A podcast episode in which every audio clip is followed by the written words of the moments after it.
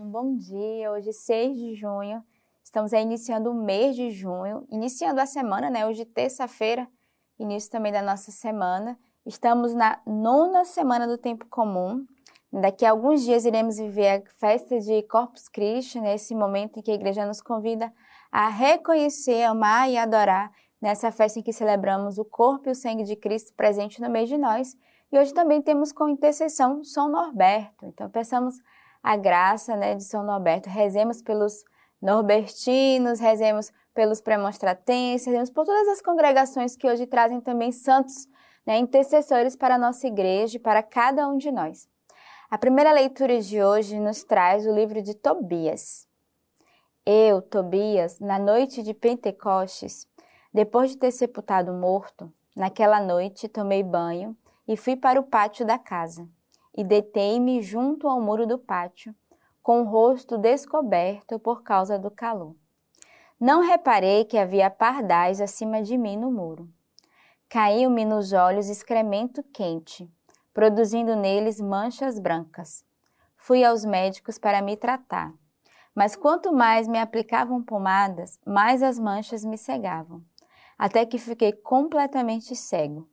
Fiquei cego durante quatro anos e todos os meus irmãos se afligiam por minha causa.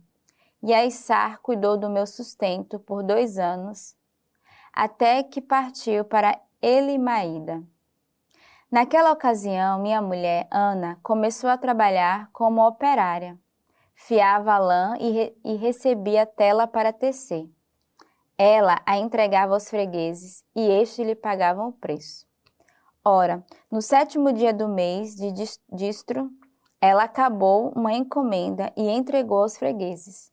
Estes lhe pagaram o preço inteiro e ainda lhe deram um cabrito para um almoço. Ao entrar em minha casa, o cabrito começou a balir. Chamei então minha esposa e perguntei-lhe: De onde vem este cabrito? Não terás sido roubado?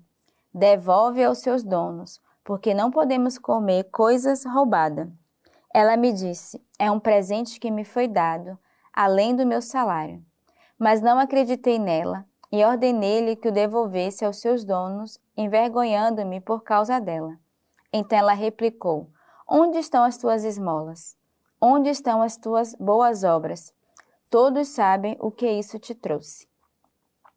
Então a gente percebe aqui no livro de Tobias é, como que um grito no seu coração, né? Primeiro, ele que fica cego, né? Vai deitar no pátio de rosto coberto, esqueceu que ali havia né, alguns pardais que, infelizmente, é, depositaram excremento e, mesmo indo ao médico, ele ficou cego. Como que também um, uma, um, um sinal de Deus é aquilo que o Senhor queria converter o coração de Tobias. E a sua esposa é que vai se tornar providente da casa, porque Tobias estava cego, não podia prover muito.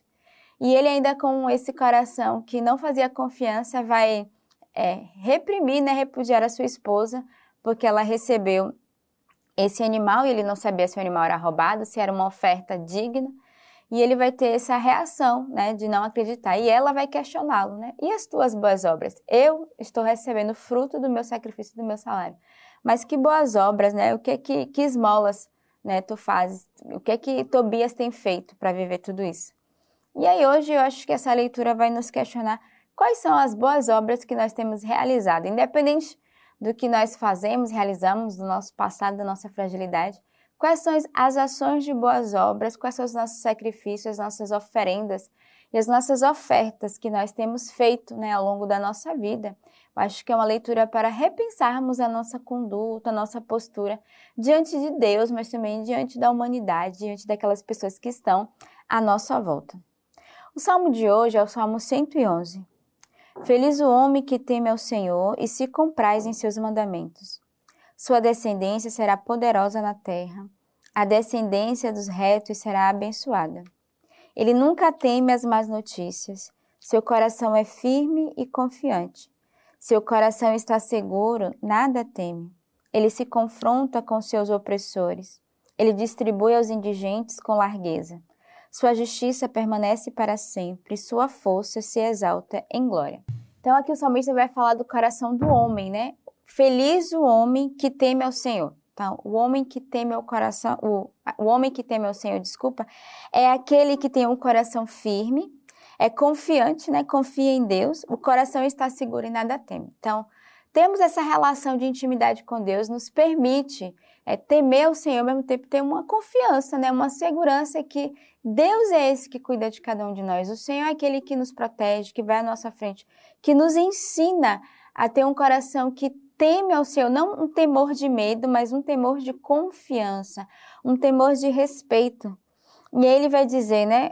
Ele nunca teme as más notícias, ou seja, nosso coração é tão confiante em Deus que mesmo diante das más notícias, das dificuldades, nós acreditamos, né, que o Senhor está conosco. Ele não nos abandona, ele vai à nossa frente. Ele é o Senhor, o Rei Todo-Poderoso, que se compraz em seus mandamentos. Então, peçamos essa, nesse dia essa graça um coração temente ao Senhor. E o evangelho de hoje é o evangelho de São Marcos. As autoridades enviaram a Jesus. Então, alguns dos fariseus e dos herodianos para enredá-lo com algumas palavras. Vindo eles, disseram-lhe: Mestre, sabemos que és verdadeiro e não dás preferência a ninguém, pois não considera os homens pelas aparências, mas ensinas de fato o caminho de Deus. É lícito pagar imposto a César ou não? Pagamos ou não pagamos? Ele, porém, conhecendo a sua hipocrisia, disse: Por que me pondes à prova? Trazei-me um denário para que eu veja. Eles trouxeram, e ele disse: De quem é esta imagem e a inscrição? Responderam-lhe: De César. Então Jesus lhe disse: O que é de César, devolvei a César o que é de Deus a Deus. E muitos se admiraram dele. Então, no Evangelho aqui, o Senhor vai falar em parábolas, né? Ele vai sempre usar uma explicação real e concreta, né? encarnada, para que os discípulos, os fariseus, o povo compreendesse o que ele queria dizer. Então, Jesus é muito sábio, né? Ele vai trazer a reflexão a partir daquilo que é a vida deles. E essa leitura de hoje, esse evangelho de hoje, vai nos fazer um questionamento, né? O que é de César, dá a César, o que é de Deus, dá a Deus. Ou seja, aquilo que não nos pertence, que não é de Deus, é do mundo. Né? O que é do mundo, dá ao mundo. Mas nós que somos de Deus, busquemos viver uma vida em Deus. Não busquemos uma vida ambígua, uma duplicidade. Mas o Evangelho hoje nos convida a seguirmos de Deus. É muito parecido com aquele Evangelho onde Jesus vai dizer, né? Que teu sim seja sim, que teu não seja não. Então, o que é de César, dá a César. O que é de Deus, dá a Deus. Então, pensamos nesse dia graça e termos nosso coração íntegro ao Senhor, unido a Ele. E aquilo que, que em nós é bom, é de Deus, ofereçamos ao Senhor. Né? E saibamos, saibamos bem o discernimento daquilo que nos é proposto de viver na nossa vida. E hoje a gente tem como intercessão para cada um de nós São Norberto. Né? Norberto nasceu numa família de nobres por cerca do ano 1080 no norte da Renânia, atual Alemanha. Ainda criança, foi apresentado ao capítulo da Catedral de São Vito, onde mais tarde foi ordenado subdiácono. O imperador do Sacro Império Romano Germânico, Henrique V, notou o carisma e os dons de Norberto, nomeando como seu conselheiro pessoal na corte imperial. Ali Norberto viveu uma vida mundana. Mas no ano de 1115, após cair do seu cavalo e quase morrer numa tempestade, Norberto se arrependeu e assumiu uma vida de penitência. Ordenado diácono e sacerdote no mesmo dia, ele peregrinou pelos países pregando a palavra de Deus, denunciando os abusos do clérigo e reconciliando inimigos. Uma das mais antigas pinturas de Norberto o retrata com o livro dos Evangelhos e um ramo de oliveira representando a paz. Criticado e perseguido pelos membros da hierarquia, Norberto citou e obteve a aprovação do Papa Gelásio II como pregador itinerante. Mais tarde, o Papa Calixto II o encorajou a fundar uma comunidade religiosa no norte da França, ali no Vale Desolado e de difícil acesso, no norte da França, na noite de Natal do ano de 1121, Norberto fundou sua ordem religiosa, a Ordem dos Cônegos Regulares Premonstratenses. Ele escolheu a regra de Santo Agostinho tornando-se um dos mais ávidos reformadores do seu tempo. A comunidade era marcada pela vida austera, pela pobreza e pela intensa vida litúrgica e de oração, mas acima de tudo pela completa fidelidade ao ideal de vida comunitária retratado na regra de Agostinho. Então, nesse dia, rezemos pela família premonstratense. Hoje estamos numa abadia premonstratense na Bélgica, temos uma presença da nossa comunidade.